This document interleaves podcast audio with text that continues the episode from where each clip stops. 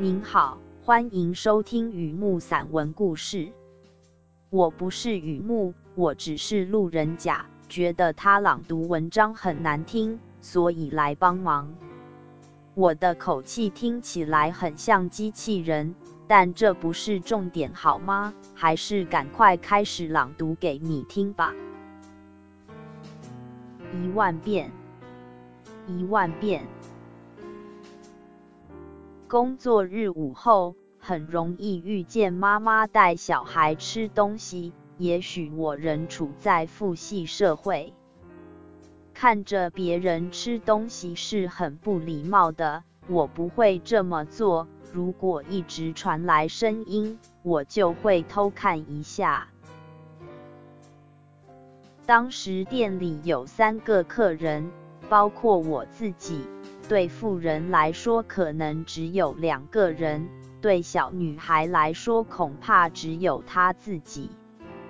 富人背对我，汤面几乎没吃，拿着手机翻查红红绿绿的数字，催促她的女儿吃快一点，差不多催七遍才会抬头看女儿一眼，周而复始。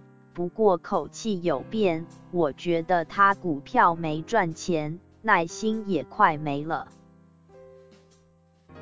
快点吃，快点吃，大概说了一万遍。小女孩慢慢来，催一遍是催，一万遍也是催。锅贴迟早会吃完，不用急。我应该向她学习，泰山崩于前，面不改色。何况泰山还没崩，所以我不急着回去写作，慢慢观察她。小女孩边吃边玩，玩她盘中的锅贴。我第一眼偷看时，她拿筷子像拿笔，锅贴夹不起来，干脆用手抓。过了一会，我再看，小女孩盘中有小小的金字塔，她放上最后一个锅贴。等待妈妈一起参加萤火晚会。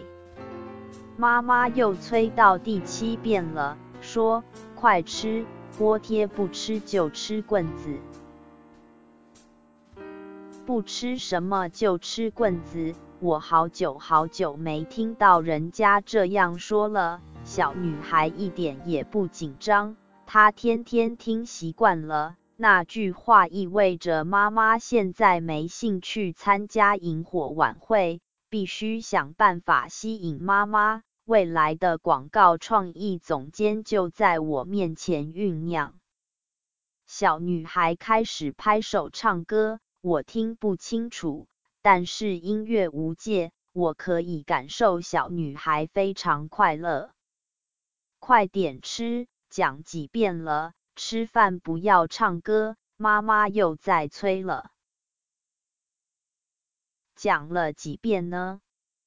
我想应该有一万遍。当然，妈妈不是问我，那也不是问句。天下第二无聊事就是看别人管小孩，我却因为认真观察小女孩而进入漩涡。那是真的不懂，还是装作不懂？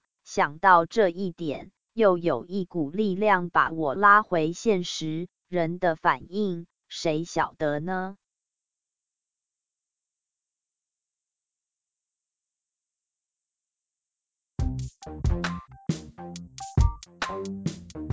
先到这里，读者朋友有兴趣的话，也可以逛逛雨木的观后感，其实长得也很像散文。对了，雨幕逼我一定要说，欢迎就雨心之上网搜寻雨幕散文故事。